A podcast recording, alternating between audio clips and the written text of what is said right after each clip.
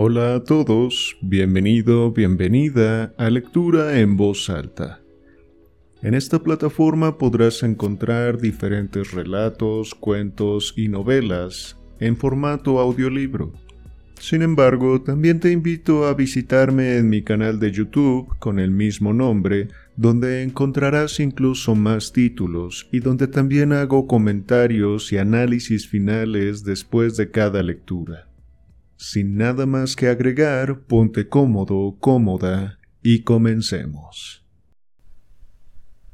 La tercera generación, 1894. Scudamore Lane, el callejón que baja hacia el río, justo desde detrás del monumento al gran incendio de Londres, queda de noche a la sombra de dos muros negros y monstruosos que se alzan sobre el resplandor de las escasas farolas de gas. Las aceras son estrechas y la calzada pavimentada con adoquines redondeados convierte el paso incesante de los carros en un rugido como el de muchas olas rompiendo a la vez. Unas cuantas casas antiguas todavía siguen en pie entre los edificios comerciales, y en una de ellas, a mitad del callejón y a mano izquierda, es donde el doctor Horace Shelby tiene su consulta.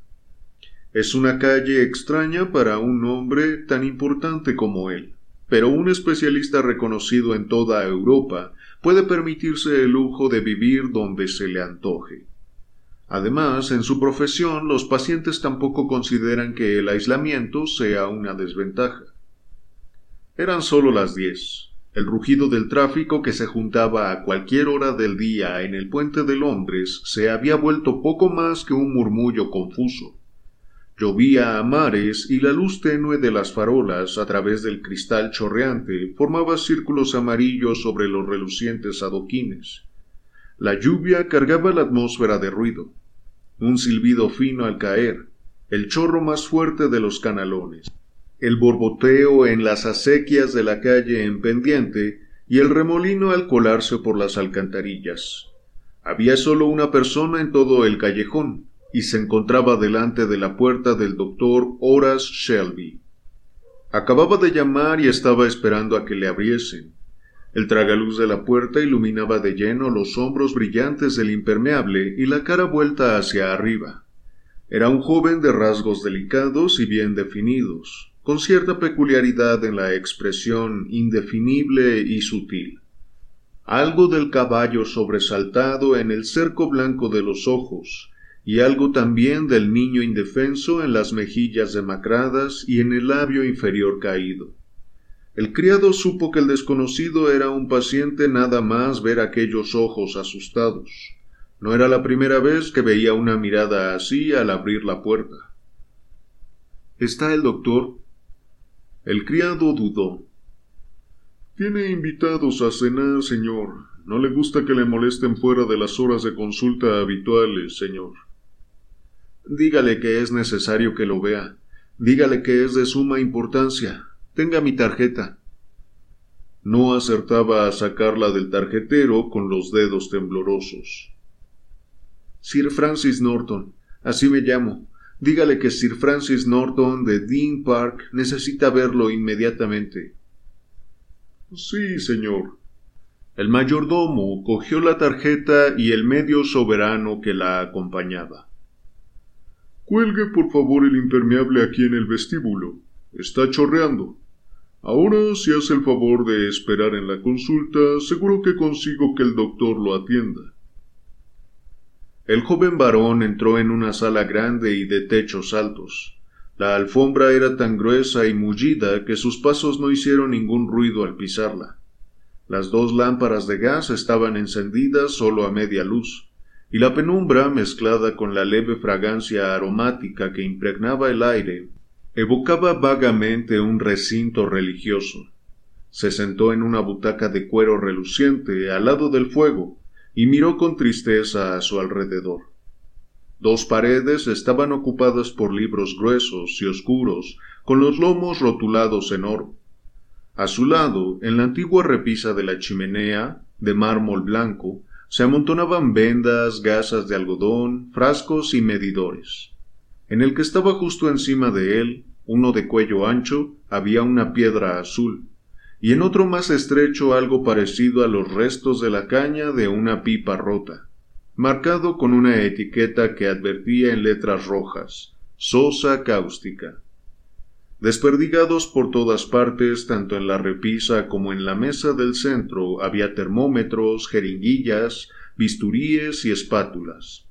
En la misma mesa, a la derecha, se apilaban ejemplares de los cinco libros que había escrito el doctor Horace Shelby, sobre la materia con que se asociaba principalmente su nombre, mientras que a la izquierda, encima de un anuario médico encuadernado en rojo, reposaba la gigantesca reproducción en cristal de un ojo humano del tamaño de un nabo, seccionado hasta el centro para mostrar el cristalino y las cámaras vítrea y acuosa. Sir Francis Norton, que nunca había destacado por sus facultades de observación, se sorprendió examinando estos objetos sin importancia con el mayor interés. Hasta el corcho corroído de una botella de ácido atrajo su mirada y le sorprendió que el doctor Shelby no emplease tapones de cristal. Veía arañazos donde la luz iluminaba la mesa, manchas pequeñas en la superficie de cuero, fórmulas químicas garabateadas en las etiquetas de algunos frascos. Nada era insignificante para su atención. Su sentido del oído se encontraba en el mismo estado de alerta. El potente tic-tac del solemne reloj negro colgado encima de la chimenea le hacía daño a los oídos. A pesar del reloj, y también a pesar de los gruesos y antiguos tabiques de madera, oía voces masculinas en la sala de al lado, y hasta captaba retazos de la conversación. Tenía que salir en la segunda mano. Pero si has sacado tú los últimos, ¿Cómo iba a sacar la reina sabiendo que me enfrentaba a un as? Las frases que le llegaban a rachas y se perdían en el murmullo de la conversación. De repente oyó el chirrido de una puerta seguido de unos pasos, y con una mezcla de impaciencia y horror supo que había llegado el momento decisivo de su vida. El doctor Horace Shelby era un hombre alto y corpulento, con una presencia imponente. Aunque tenía una nariz y una barbilla llamativas, sus rasgos abotargados componían una combinación más propia de la peluca y la corbata del reinado de los primeros Jorges que del pelo corto y la levita del siglo XIX. Iba bien afeitado porque tenía una boca demasiado bonita para ocultarla. Grande, flexible y delicada, suavizada en las comisuras de los labios con un gesto bondadoso y humano, que con ayuda de los ojos castaños y comprensivos había arrancado numerosos secretos de pecadores avergonzados. Unas patillas densas y autoritarias nacían debajo de las orejas, y subían formando una línea fina hasta confundirse con el pelo abundante y canoso. Había en su mera presencia y dignidad algo que infundía calma en sus pacientes. En medicina, como en la guerra, una actitud noble y natural deja entrever victorias pasadas a la vez que promete otras por venir. El doctor Horace Shelby tenía una cara que consolaba, y lo mismo ocurría con la mano grande, blanca y tranquilizadora que tendió a su visitante. Siento haberle hecho esperar. Como ve, tengo un conflicto de intereses como anfitrión de mis invitados y consejero de mis pacientes. Pero ahora estoy a su entera disposición, señor Norton. Madre mía, tiene usted mucho frío. Sí, tengo frío. Y está temblando de arriba a abajo. Vaya, vaya. Esto nunca es buena señal. Se ha enfriado con esta noche de perros. Quizá un tónico suave. No, gracias. Prefiero no tomar nada. Y tampoco me he enfriado esta noche. Tengo miedo, doctor. El doctor Shelby se puso de perfil en el asiento y le dio unas palmaditas en la rodilla como las daría en el cuello de un caballo inquieto. Entonces, preguntó, observando la cara pálida y los ojos asustados del varón. El joven entreabrió los labios dos veces. Luego se agachó de repente, subió la pernera derecha de los pantalones, se bajó el calcetín y estiró la espinilla. Al verla el médico chasqueó la lengua. ¿En las dos piernas? No, solo en una. ¿De repente? Esta mañana. Mm. El doctor Shelby frunció los labios y se acarició la línea del mentón con el índice y el pulgar. ¿Puede justificarlo? preguntó sin rodeos. Sus grandes ojos castaños adoptaron una expresión inflexible cuando añadió No es necesario que le recuerde que si no me habla usted con toda franqueza. El paciente se levantó de un salto. Adiós gracias, doctor. No tengo nada que reprocharme. ¿Me cree tan estúpido como para mentirle? Por última vez, no tengo nada de lo que arrepentirme. Tenía un aspecto digno de lástima, entre trágico y grotesco, con una de las perneras del pantalón enrollada hasta la rodilla y la expresión de horror que seguía acechando en sus ojos. En la sala de al lado se oyó un estallido de carcajadas de los que jugaban a las cartas, y los dos hombres se miraron en silencio. Siéntese, ordenó el médico. Su afirmación me basta. Se agachó para pasar un dedo por la espinilla del joven y lo apartó antes de llegar a un punto determinado. Mmm, serpiginosa, murmuró moviendo la cabeza con preocupación. ¿Algún otro síntoma? Me falla un poco la vista. Enséñeme los dientes. Les echó un vistazo y repitió el mismo chasquido de disgusto y comprensión. A ver los ojos. Encendió una lámpara al lado del paciente y cogiendo una lente de cristal para concentrar la luz, la dirigió al ojo del joven en sentido oblicuo. Un gesto de satisfacción se extendió entonces por su rostro amplio y expresivo, y sus mejillas se encendieron con el entusiasmo del botánico al guardar en su mochila la variedad de planta rara, o del astrónomo, cuando el cometa que lleva tanto tiempo buscando surge por fin en el campo visual del telescopio. Esto es muy típico, muy, muy típico, murmuró mientras se dirigía al escritorio para tomar unas cuantas notas en una hoja de papel. Casualmente estoy escribiendo un tratado sobre este asunto. Es curioso que se presente usted ahora con un caso tan evidente. Los síntomas le habían hecho olvidarse del enfermo hasta tal punto que casi parecía felicitarlo por manifestarlos. Recuperó la compasión humana mientras el joven le hacía unas preguntas muy concretas. Mi querido amigo, no hay necesidad de que usted y yo discutamos detalles estrictamente profesionales, contestó en un tono tranquilizador. ¿De qué le servirá, por ejemplo, saber que tiene una queratitis intersticial? Hay señales de diatesis estrumosa, en términos corrientes puedo decirle que la causa es constitucional y hereditaria. El joven se sentó con aire abatido y bajó la cabeza. El doctor Shelby se dirigió rápidamente a una mesa auxiliar, llenó medio vaso de brandy y lo acercó a los labios del paciente. Sus mejillas cobraron un poco de color mientras se lo tomaba. A lo mejor he sido un poco brusco, dijo el médico. Pensaba que usted ya conocía su dolencia. Si no, ¿por qué ha acudido a mí? Lo sospechaba, pero no lo he sabido hasta hoy al verme la pierna. Mi padre tenía una pierna igual. Entonces lo ha heredado de él. No, de mi abuelo. ¿Ha oído usted hablar de Sir Rupert Norton, el libertino? El doctor Shelby era un hombre de amplias lecturas y buena memoria.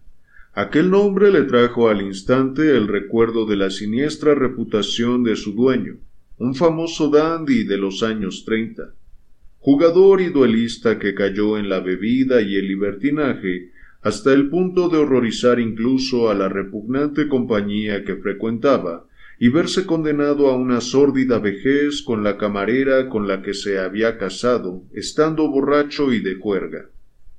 Mientras observaba al joven sentado en la butaca de cuero, por un instante le pareció ver en él vagamente la imagen de aquel inmundo dandy, con su emblema colgado de la cadena del reloj, su pañuelo con muchas vueltas alrededor del cuello, y su maligna expresión de sátiro. ¿Qué quedaba de él? Un montón de huesos en una caja enmohecida. Sus hazañas, en cambio, seguían vivas y corrompiendo la sangre de un inocente. Veo que ha oído hablar de él, asintió el joven. Tuvo una muerte atroz, según me han contado, aunque no más de lo que fue su vida. Mi padre era su único hijo, un hombre estudioso, aficionado a los libros, los canarios y el campo. Llevar una vida inocente no bastó para salvarlo. Entiendo que sus síntomas eran cutáneos. Llevaba guantes dentro de casa. Eso es lo primero que recuerdo. Luego le afectó al cuello y luego a las piernas. Me preguntaba mucho por mi salud y a mí me parecía muy maniático. ¿Cómo iba a saber por qué preguntaba tanto? Me observaba a todas horas. Siempre estaba mirándome de reojo. Ahora por fin comprendo qué buscaba. ¿Tiene usted hermanos o hermanas? No, gracias a Dios. Bueno, bueno, es un caso muy triste y muy común en muchos que acuden a mí. No es usted el único que sufre, Sir Francis. Son muchos miles los que cargan con la misma cruz. ¿Y eso es justo, doctor? Exclamó el joven, saltando de la butaca para ponerse a dar vueltas por la consulta. Si hubiera heredado los pecados de mi abuelo, además de sus consecuencias, lo comprendería. Pero yo soy como mi padre. Me gusta la discreción y la belleza, la música, la poesía y el arte. Aborrezco lo burdo y lo animal. Cualquiera de mis amigos puede decírselo. Y ahora que esta odiosa y vomitiva enfermedad Ah, estoy contaminado hasta la médula, impregnado de esta cosa inmunda. ¿Por qué? ¿No tengo derecho a preguntar por qué? ¿Qué culpa tengo yo? ¿Acaso podía evitar nacer? Y ahora estoy destruido y condenado, en el momento más dulce de la vida, para que luego digan que los pecados del Padre. ¿Qué hay de los pecados del Creador? Lanzó puños al aire pobre e impotente átomo con un cerebro del tamaño de la punta de un alfiler atrapado en el remolino del infinito. El médico se levantó y apoyando las manos en sus hombros le obligó a sentarse de nuevo. Vamos, vamos, muchacho, no le conviene alterarse. Está temblando. Sus nervios no lo resistirán. Tenemos que hacer frente a estas grandes preguntas con confianza. ¿Qué somos, al fin y al cabo? Seres evolucionados solo a medias, en fase de transición, quizá más cerca de la medusa que de la humanidad perfecta. Con un cerebro incompleto no podemos aspirar a comprender un hecho completo en su totalidad, ¿o sí? Todo es vago y oscuro, eso es indudable, pero yo creo que el famoso pareado de Pope resume perfectamente el asunto, y de corazón, con mis cincuenta años de experiencias diversas, puedo decir que... Pero el joven le interrumpió con impaciencia e indignación. Palabras, palabras, palabras.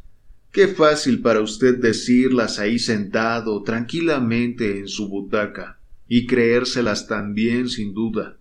Usted ya ha vivido. Yo no. Por sus venas corre sangre sana. La mía está putrefacta, y eso a pesar de que soy tan inocente como usted. ¿De qué le servirían las palabras si estuviera usted en mi lugar y yo en el suyo? Ah, es una burla y una fantasía.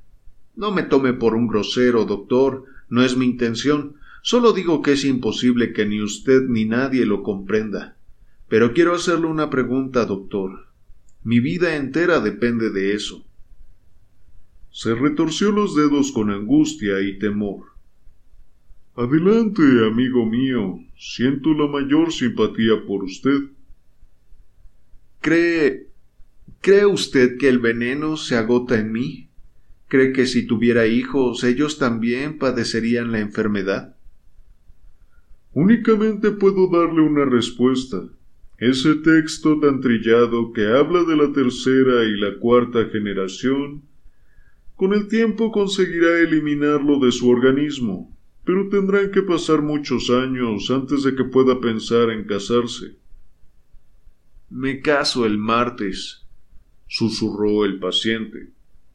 Esta vez fue el doctor Horace Shelby quien sintió un escalofrío de horror.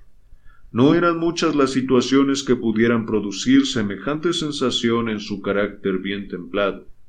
Se quedó callado mientras la cháchara de la mesa de cartas llegaba una vez más a la consulta. Habríamos conseguido un doble triunfo si hubieras echado un corazón. No tenía más remedio que soltar los triunfos. Los que hablaban parecían acalorados y enfadados. ¿Cómo ha podido hacer eso? preguntó el médico con severidad. Es un delito. Se olvida de que hasta hoy no sabía nada. El joven se apretó las sienes con las manos en un gesto de desesperación. Usted es un hombre de mundo, doctor Shelby. Ya ha visto y oído antes cosas parecidas. Deme algún consejo. Estoy en sus manos. Es todo tan horrible y repentino que no me veo con fuerzas para soportarlo. Las pobladas cejas del doctor Shelby se espesaron en dos líneas rectas mientras se mordía la uña con perplejidad. Esa boda no debe celebrarse. ¿Qué hago entonces? No debe celebrarse de ningún modo. ¿Tengo que renunciar a ella? Es incuestionable. El joven sacó una libreta y de sus páginas una fotografía que le pasó al médico. La expresión firme del doctor Shelby se suavizó mientras la contemplaba. Sé que es muy duro para usted y lo comprendo, aún mejor ahora que la he visto a ella. Pero no hay alternativa. Tiene que renunciar a la idea. Pero esto es una locura, doctor. Le aseguro que es una locura. No, no voy a levantar la voz. He perdido los modales. ¿Se hace usted cargo de mi situación? Me caso el martes, el martes que viene, y todo el mundo lo sabe. ¿Cómo voy a exponerla a semejante vergüenza pública? Sería monstruoso. Hay que hacerlo a pesar de todo, no hay otra solución, amigo mío. ¿Me está pidiendo que falte al compromiso y le escriba en el último momento una carta brutal, sin dar ninguna explicación? Le aseguro que no puedo hacerlo. Hace años tuve un paciente en una situación similar, dijo el doctor en tono pensativo. Se sirvió de un recurso curioso cometió deliberadamente un delito penal para obligar a su prometida a retirar su promesa de matrimonio. El varón negó con la cabeza. Mi honor personal sigue intacto.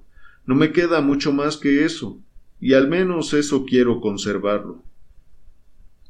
Bueno, es un dilema difícil, y la decisión es suya. ¿No tiene ninguna otra sugerencia? ¿Por casualidad tiene usted propiedades en Australia? Ninguna.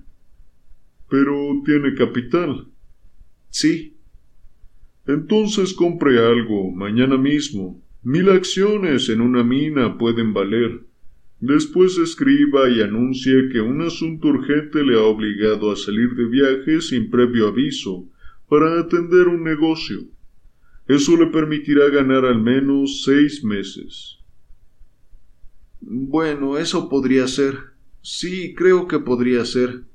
Pero piense en ella. La casa llena de regalos de boda, los invitados que vienen de fuera. Es tremendo. Y dice usted que no hay alternativa. El médico se encogió de hombros. En tal caso, podría escribir ahora y salir de viaje mañana, ¿no? ¿Haría el favor de prestarme su escritorio? Gracias. Siento mucho apartarlo de sus invitados tanto tiempo. No tardaré más que un momento. Redactó una nota brusca y breve. Luego, con un impulso incontenible, la rompió en pedazos y la arrojó al fuego. No, no puedo mentir a mi prometida, doctor, dijo, poniéndose en pie. Tenemos que encontrar otra salida. Lo pensaré y le comunicaré mi decisión. Permítame que doble sus honorarios por haberle retenido tan desconsideradamente. Ahora adiós y mil gracias por su compasión y su consejo. Vaya, ni siquiera le he dado aún la receta. Aquí tiene la fórmula. Le recomiendo que tome una dosis de estos polvos todas las mañanas. El farmacéutico le dará todas las indicaciones oportunas para usar el ungüento. Su situación es muy cruel, pero espero que se trate de una nube pasajera. ¿Cuándo volveré a tener noticias suyas? Mañana por la mañana. Muy bien. Está lloviendo mucho. Ahí tiene su impermeable. Lo va a necesitar. Adiós entonces. Hasta mañana. Abrió la puerta de la calle. Una ráfaga de aire húmedo y frío entró en el vestíbulo. Aun así, el doctor Shelby estuvo más de un minuto mirando la silueta solitaria del joven que avanzaba despacio entre las manchas amarillas de las farolas y las amplias franjas de oscuridad intermedia. Era sólo su sombra la que recorría la pared al pasar por debajo de las luces, y sin embargo, el médico tuvo la sensación de estar viendo una figura enorme y oscura que caminaba al lado de un maniquí y lo guiaba en silencio por la calle desierta. El doctor Horace Shelby tuvo noticias de su paciente por la mañana, mucho más temprano de lo que esperaba. Un párrafo en el Daily News le hizo apartar su desayuno sin probarlo siquiera, y se mareó mientras leía. Lamentable accidente, decía el titular, y continuaba así.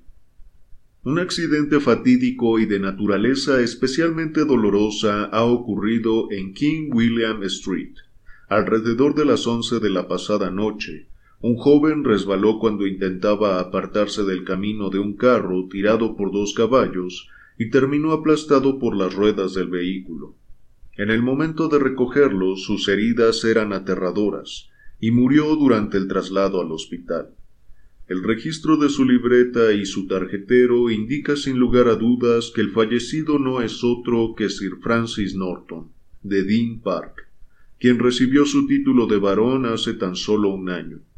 El accidente es aún más deplorable dado que el joven acababa de lanzar la mayoría de edad y estaba en vísperas de casarse con una dama perteneciente a una de las más ilustres familias del sur.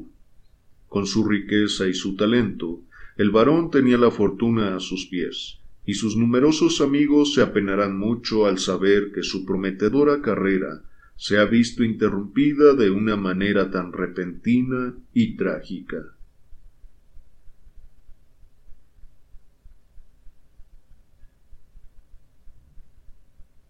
Bueno, chicos, leamos un cuento más.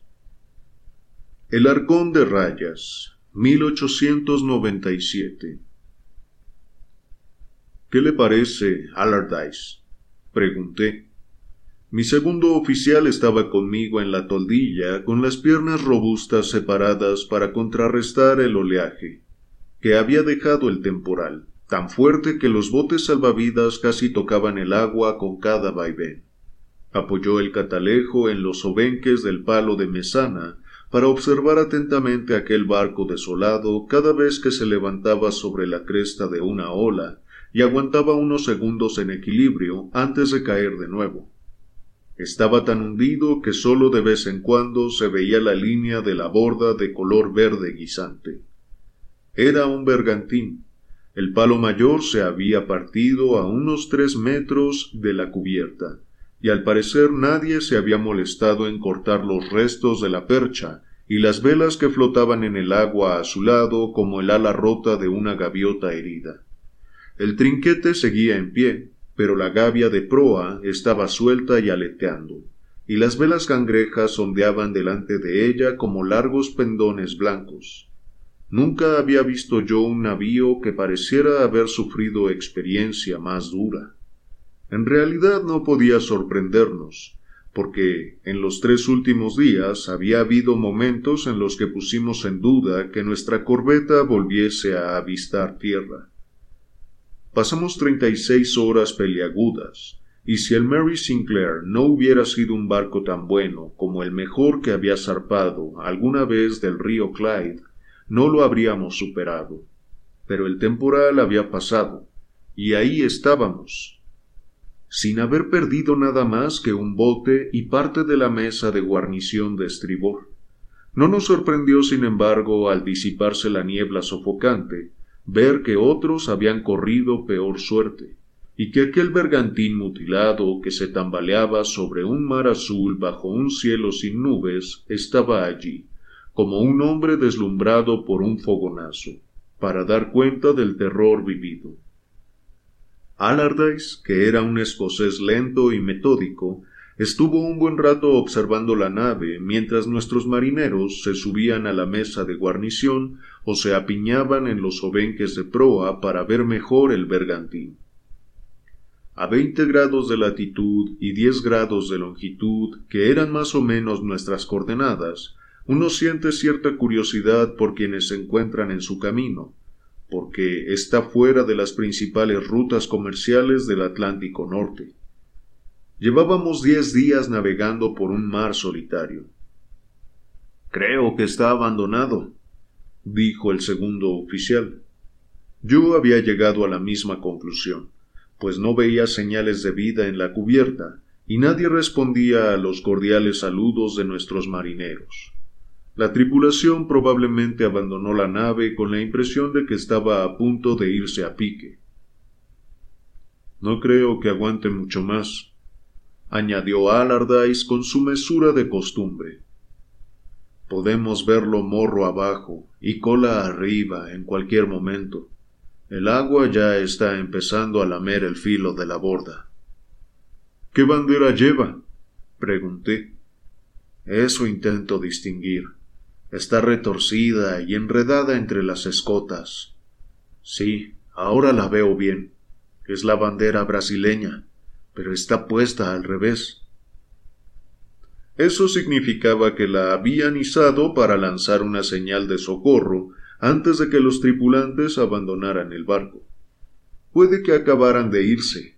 Cogí el catalejo del oficial y busqué en la tumultuosa superficie del hondo Atlántico azul todavía surcada de venas y marcada por líneas blancas y chorros de espuma. No vi por ningún lado a un solo ser humano aparte de nosotros. Podría haber hombres vivos a bordo, dije. Podría haber objetos de valor que rescatar, murmuró el segundo oficial. En ese caso nos acercaremos por sotavento y nos pondremos al pairo. No estábamos a más de cien metros del barco cuando viramos de bolina hasta que nuestra corbeta y el bergantín se saludaron con exageradas reverencias, como dos payasos en un baile. Arrí en un bote, dije. Llévese a cuatro hombres, señor Allardyce, y vaya a ver qué encuentran. Pero justo en ese momento mi primer oficial, el señor Armstrong, salió a cubierta, pues acababa de sonar las siete campanas y faltaban unos minutos para el comienzo de su guardia. Me interesaba subir a bordo de aquel buque abandonado a ver qué había.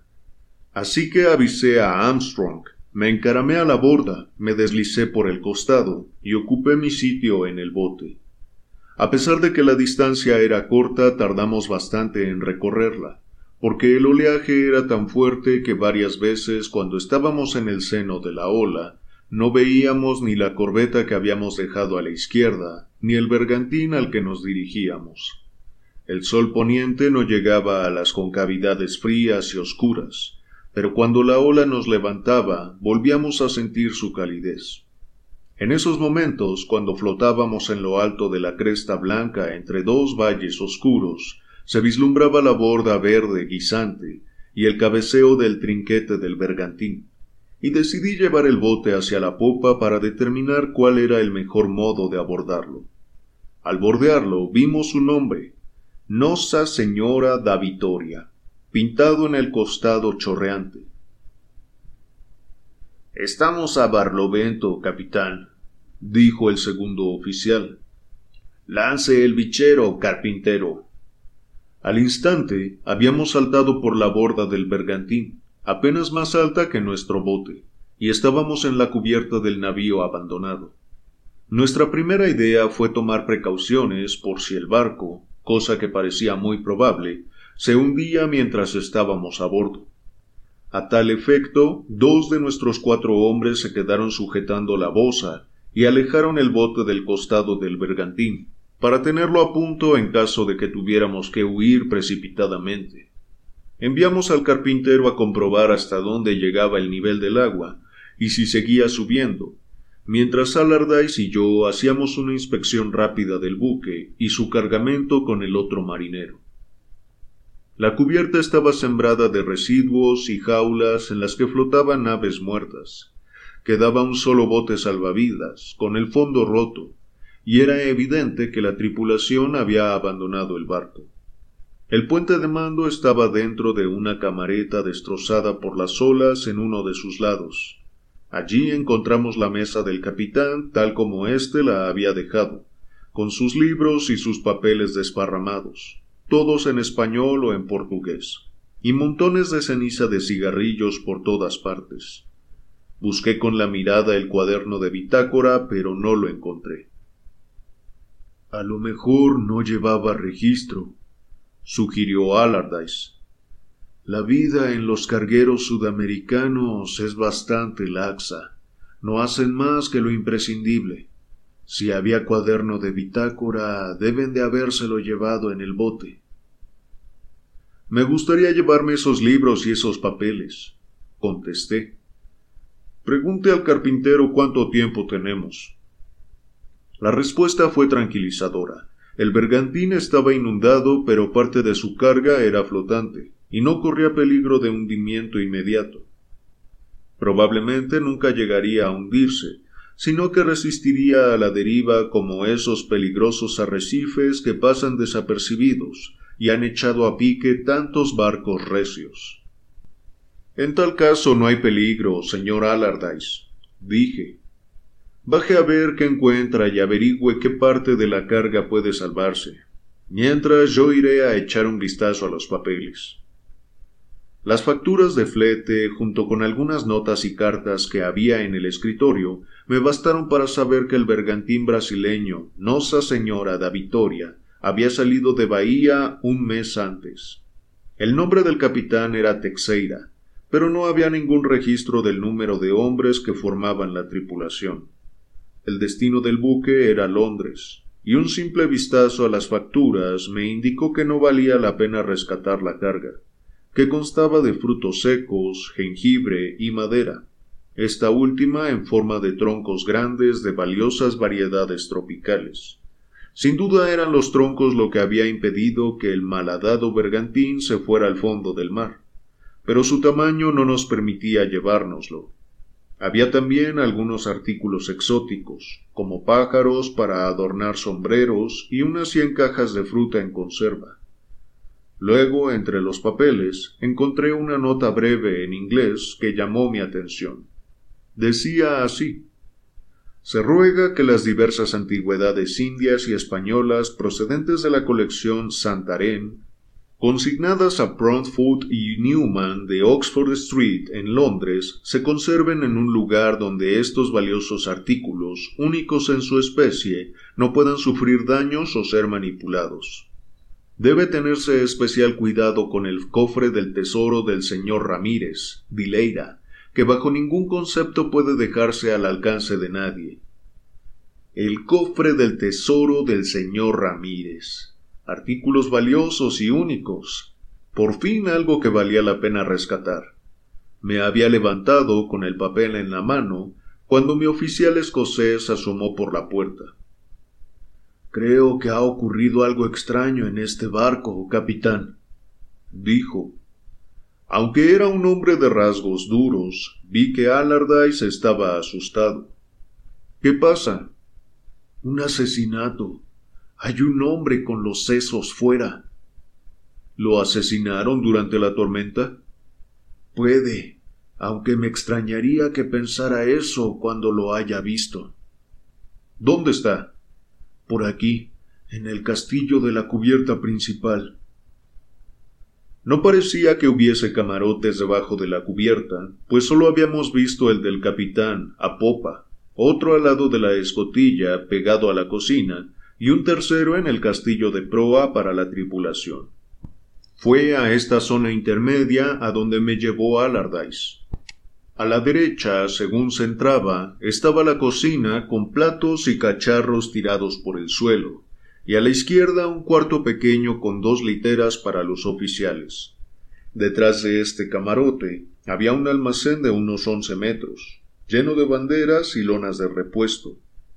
Alrededor de las paredes se veían varios paquetes envueltos en una tela tosca y atados con cuidado a unos soportes de madera. Al fondo había un arcón grande con rayas rojas y blancas, aunque con el rojo tan descolorido y el blanco tan sucio que sólo donde la luz le daba directamente se apreciaban los colores.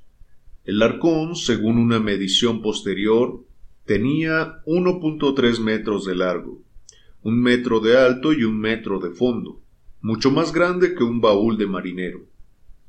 Pero no fue en el arcón en lo que puse la vista, ni en lo que pensé al entrar en el almacén.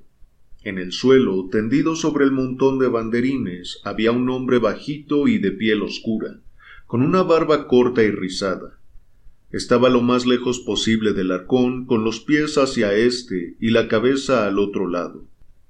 Sobre el lienzo blanco en el que reposaba la cabeza había una mancha escarlata, y unos regueros rojos rodeaban el cuello moreno y caían al suelo, pero no vi ninguna herida, y su expresión de placidez era la de un niño dormido. Solo al inclinarme sobre él vi la herida, y me aparté con una exclamación de horror. Por lo que parecía, le habían atacado por la espalda. Un golpe brutal le había destrozado el cráneo y atravesado el cerebro. Era normal que tuviera aquella expresión de placidez, porque la muerte debió de ser instantánea, y la localización de la herida indicaba que no llegó a ver a su asesino. ¿Cree que es juego sucio o accidente, capitán Barclay? preguntó con prudencia a mi segundo oficial. Tiene usted razón, señor Allardyce. A este hombre lo han asesinado golpeándolo desde arriba con un arma afilada y de bastante peso. Pero ¿quién era? ¿Y por qué lo han matado? Era un simple marinero.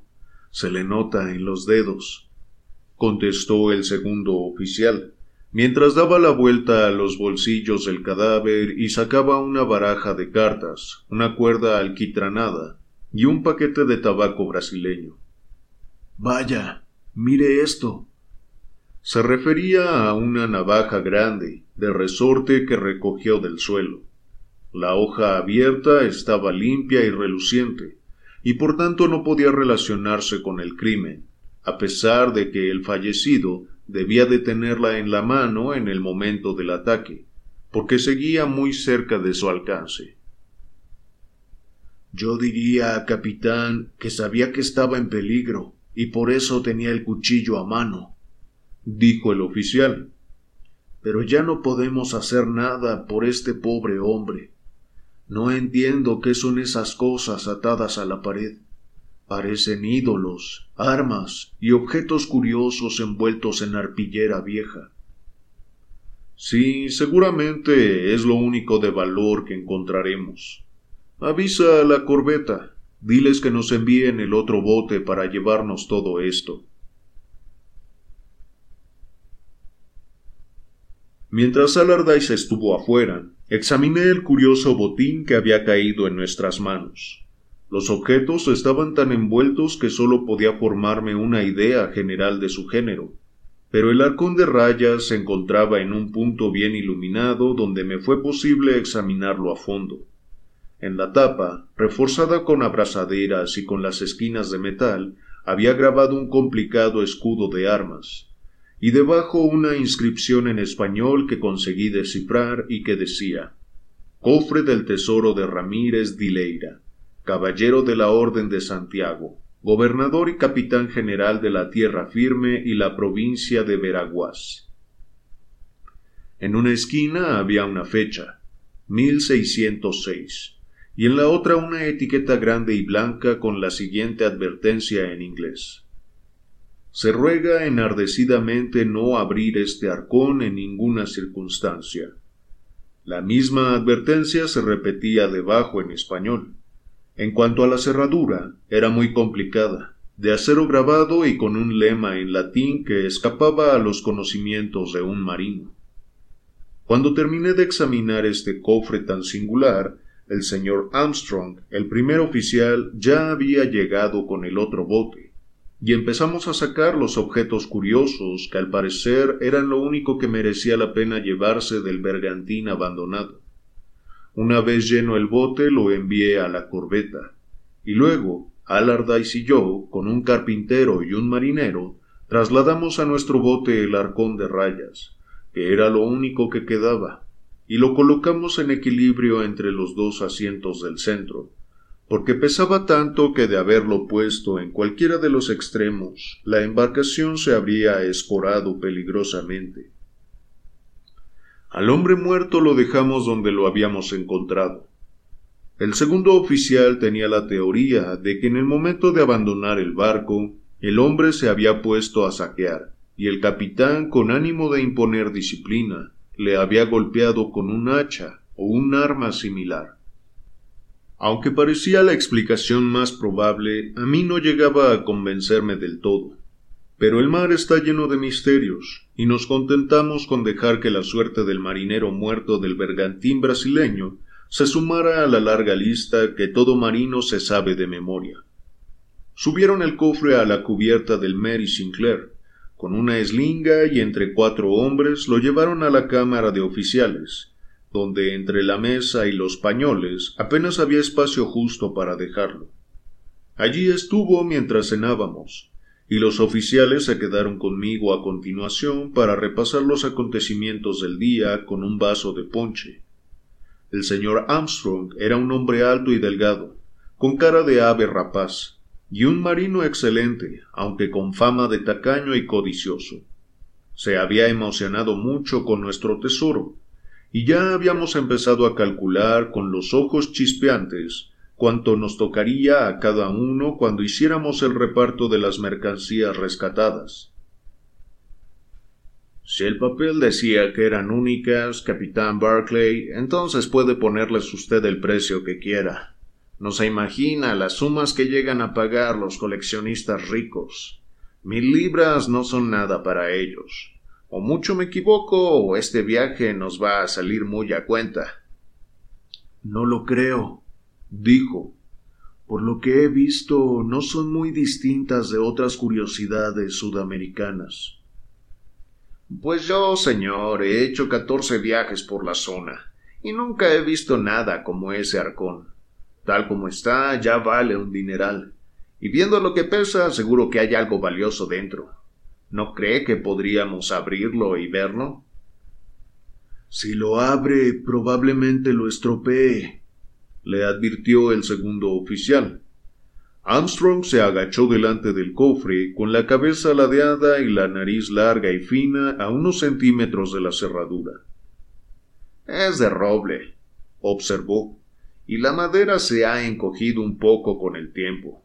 Si tuviera un cincel o un cuchillo de hoja fuerte, podría forzar la cerradura sin hacerle ni un rasguño. La alusión al cuchillo de hoja fuerte me hizo pensar en el cadáver del bergantín. Puede que él estuviera haciendo lo mismo cuando alguien lo sorprendió. Dije. Eso no lo sé, pero estoy segurísimo de que puedo abrir el cofre. En ese pañol hay un destornillador. Sujéteme la lámpara, Allardyce, y en un pispás habré terminado. Un momento, dije, viendo que ya empezaba a agacharse sobre el cofre con un brillo de curiosidad y de avaricia en la mirada. No hay razón para precipitarse. Ya ha leído esa carta que nos advierte que no lo abramos. Puede ser algo importante o puede no ser nada, pero yo me inclino a obedecer. De todos modos, lo que haya dentro seguirá estando ahí y si es valioso valdrá lo mismo si se abre en las oficinas de su dueño como en la Cámara de Oficiales del Mary Sinclair. El primer oficial se llevó un chasco enorme con mi decisión. Ya se ve que usted no es supersticioso, capitán, contestó con una leve mueca de desprecio. Si nos lo quitan de las manos antes de que hayamos visto lo que hay dentro, podríamos perder nuestros derechos. Además... Ya está bien, señor Armstrong, le interrumpí con sequedad. Tenga la tranquilidad de que no va a perder sus derechos, pero no quiero que se abra ese arcón esta noche. Bueno, esta etiqueta indica que ha sido examinado por europeos, añadió Allardyce. Que sea un cofre del tesoro no significa que ahora mismo tenga un tesoro dentro. Mucha gente lo habrá mirado desde los tiempos del antiguo gobernador de tierra firme. Armstrong dejó el destornillador sobre la mesa y se encogió de hombros. Como quieran, dijo. Pero aunque hablamos de otros muchos asuntos a lo largo de la velada, me fijé en que se le iban los ojos continuamente al arcón de rayas con la misma expresión de curiosidad y codicia. Y hemos llegado a la parte de mi relato que aún hoy me produce un escalofrío de horror. Los camarotes de los oficiales estaban alrededor de la cámara, pero el mío era el que se encontraba más lejos de todos, al final del pasillo que llevaba a la escalera. Generalmente yo no hacía guardias, excepto en casos de emergencia, y los tres oficiales se repartían los turnos a partes iguales. Armstrong hacía la guardia intermedia hasta las cuatro de la madrugada, y Allardyce tomaba el relevo entonces. Siempre he dormido como un tronco, y es raro que me despierte a menos que me pongan una mano en el hombro. Pero esa noche me desperté.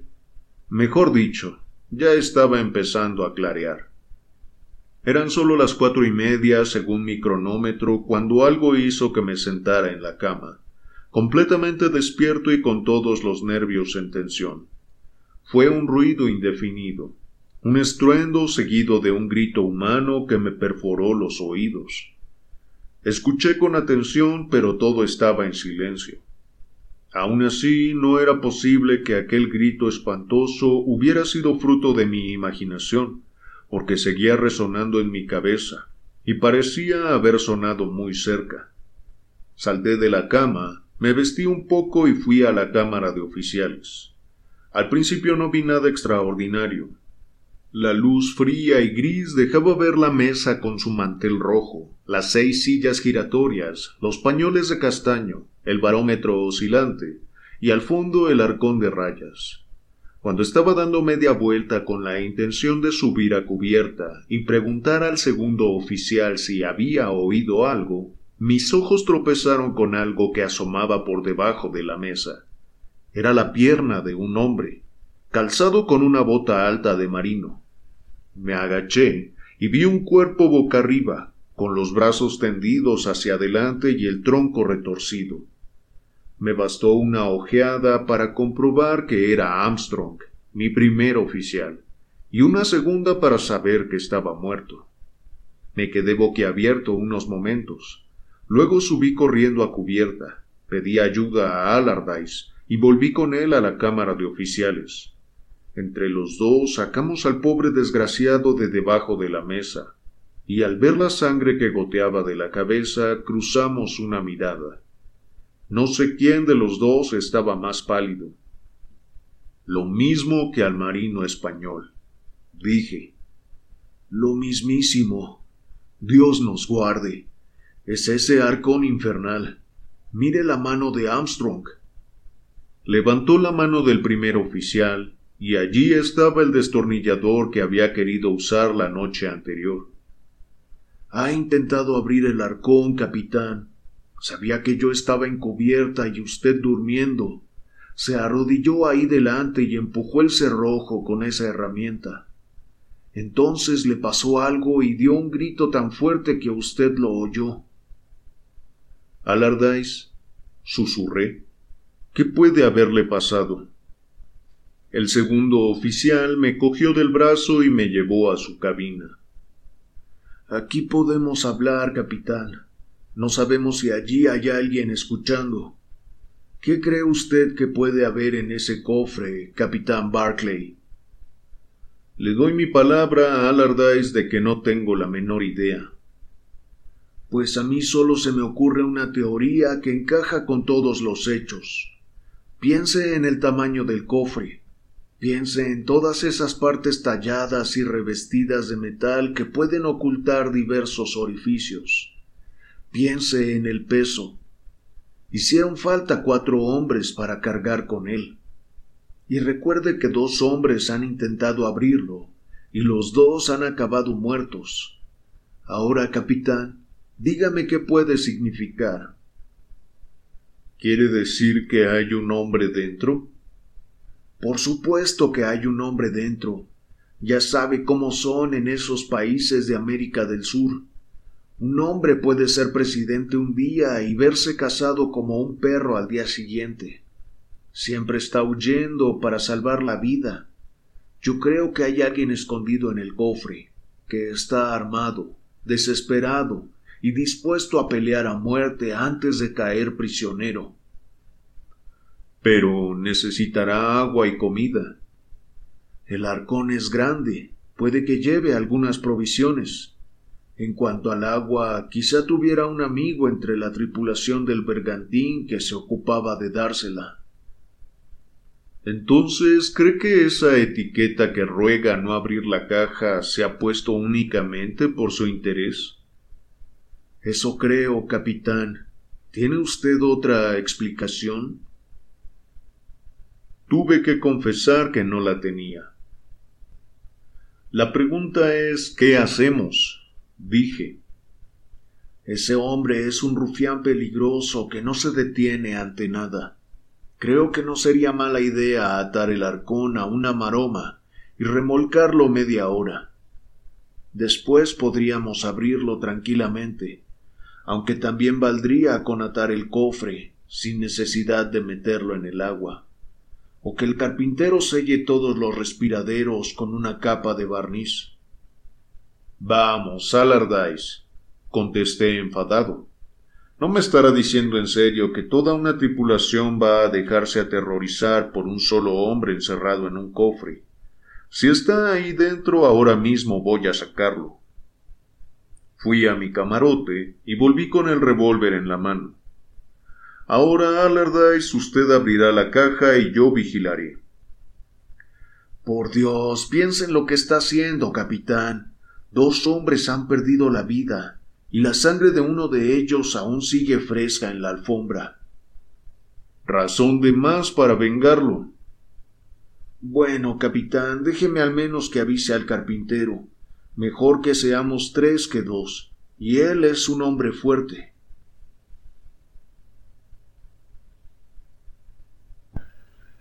Salió a buscarlo y me quedé a solas con el arcón de rayas en la cámara de oficiales. Creo que no soy un hombre nervioso, pero me pareció preferible que la mesa se interpusiera entre mi cuerpo y la antigua reliquia del imperio español. Las rayas rojas y blancas empezaban a distinguirse a la creciente luz de la mañana, y las tallas de la madera, así como las curiosas volutas y coronas de metal, daban fe del cariño y arduo esfuerzo de los hábiles artesanos que la construyeron. El carpintero y el oficial llegaron en ese momento. El primero llevaba un martillo en la mano. Mal asunto, capitán, dijo, moviendo la cabeza con pesar mientras miraba el cuerpo sin vida del primer oficial. ¿Y ustedes creen que hay alguien escondido en el cofre? No cabe duda, contestó Allardyce empuñando el destornillador y apretando la mandíbula como quien necesita armarse de valor. Abriré la cerradura si se quedan ustedes conmigo. Si ese hombre se levanta, dele un martillazo en la cabeza, carpintero. Y usted, capitán, dispare si ve que levanta la mano. Vamos. Se arrodilló delante del arcón y pasó el destornillador por debajo de la tapa.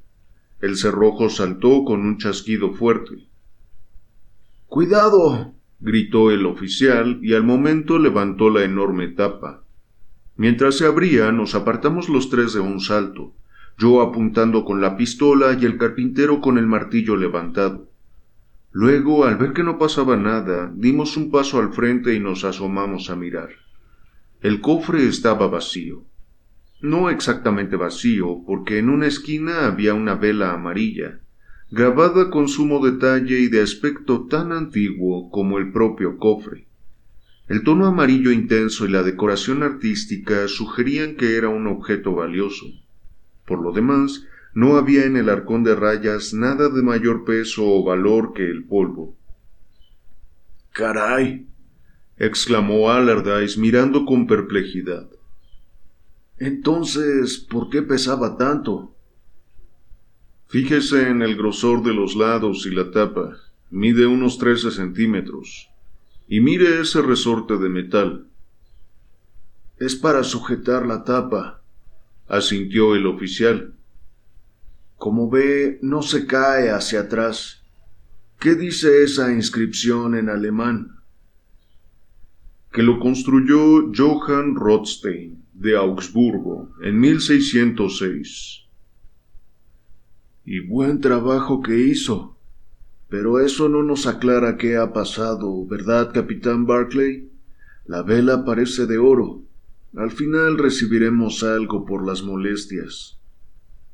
Se inclinó para coger la vela, y desde ese instante nunca he puesto en duda la existencia de la inspiración, porque lo agarré del cuello y se lo impedí. Debió de ser alguna leyenda de la Edad Media que me vino a la cabeza, o tal vez que mis ojos se fijaron en algo rojo que no era la herrumbre de la parte superior de la cerradura. Pero tanto a él como a mí siempre nos parecía que fue una inspiración por la rapidez con que reaccioné. Esto es brujería, dije. Tráiganme ese bastón del rincón. Era un bastón corriente con la empuñadura en forma de gancho. Enganché la vela con ella y di un tirón. Una hilera de dientes de acero bruñidos saltaron con un destello del borde superior de la tapa, y el arcón de rayas se cerró delante de nosotros como las fauces de un animal salvaje. La enorme tapa cayó con un estruendo metálico, y los vasos que había en la alacena se agitaron sonoramente con la sacudida. El oficial se sentó en el borde de la mesa, temblando como un caballo asustado. Me ha salvado la vida, capitán Barclay. O sea que aquel era el secreto del arcón de rayas de don Ramírez de Leira y era así como este caballero protegía las ganancias que obtenía ilícitamente en tierra firme y la provincia de Veraguas. Por astuto que fuese el ladrón, jamás pensaría que aquella vela de oro fuera distinta de los demás objetos de valor encerrados en el arcón, y justo al tocarla saltaría el terrible resorte y los pinchos asesinos le atravesarían el cerebro. Con la sacudida la víctima caería de espaldas y el arcón se cerraría automáticamente. ¿Cuántos habrían caído víctimas? pensé, del ingenio del mecánico de Augsburgo, y mientras rumiaba la posible procedencia del siniestro arcón de rayas, tomé una decisión inmediata. Carpintero, venga con tres hombres y lleven esto a cubierta. ¿Vamos a tirarlo por la borda, capitán? Sí, señor Allardyce. Por norma general no soy supersticioso, pero hay cosas que no se le pueden pedir a un marino. No me extraña que ese bergantín las pasara canutas con eso a bordo. La presión está bajando deprisa y tenemos el tiempo justo. Así ni siquiera esperamos a los tres marineros, sino que entre el oficial, el carpintero y yo sacamos la caja y la arrojamos por la borda. Vimos saltar un chorro de agua blanca antes de que el arcón de rayas desapareciera. Ahora yace a mil brazas de profundidad, y si es cierto, como dicen, que el mar lo devolverá algún día a tierra, sufro por el hombre que encuentre ese arcón y trate de desvelar su secreto. Gracias por haberme acompañado en una lectura más. Te recuerdo que puedes encontrar muchos más audiolibros y relatos si me buscas en YouTube como Lectura en Voz Alta. Para mí ha sido un placer leerte como siempre. Nos vemos.